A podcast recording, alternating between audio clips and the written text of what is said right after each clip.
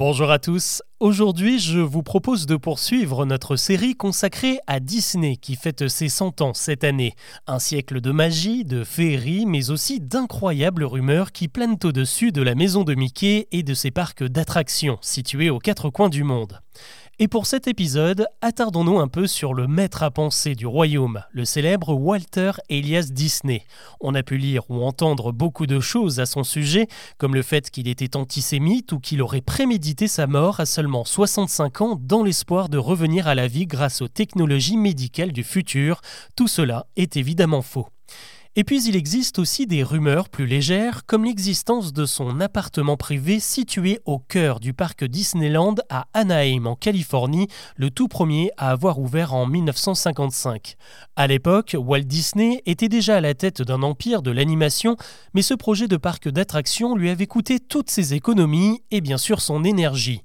En plus de cela, la gestion du complexe lui demandait énormément de temps et c'est donc naturellement que le patron a décidé de s'offrir un pied-à-terre au sein même du parc pour éviter les trajets récurrents depuis le siège de Burbank à 45 minutes de là.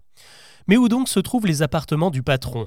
Eh bien la rumeur veut que le roi des lieux ait naturellement choisi le château de la Belle au Bois dormant où se trouverait un appartement tout en dorure et en vitraux qui offrirait une vue à 360 degrés sur le parc pour vérifier que tout se passe bien.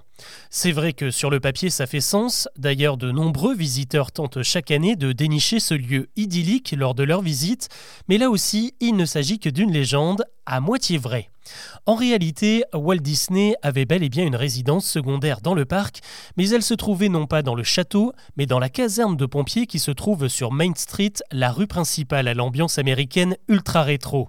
Si vous passez là-bas, vous pourriez apercevoir l'appartement équipé d'une chambre pour une personne, d'une petite salle de bain et même d'une cuisine et d'un vieux gramophone. Sur le rebord de la fenêtre, une lampe est allumée en permanence depuis la mort de Disney. La légende raconte qu'il l'allumait à chaque fois qu'il venait pour signaler sa présence aux employés. Pour résumer, il n'y a aucune chambre cachée dans le château, à part dans le parc Disney de Floride. À Paris, il existe bien une suite, La Belle au Bois dormant, mais elle se trouve dans l'hôtel Disney, à l'entrée du parc principal. Chez nous, la fameuse caserne de pompiers est également présente sur Main Street, même si elle ne comporte aucun appartement. En revanche, la rue recèle bien d'autres secrets dont je vous parlerai dans un prochain épisode.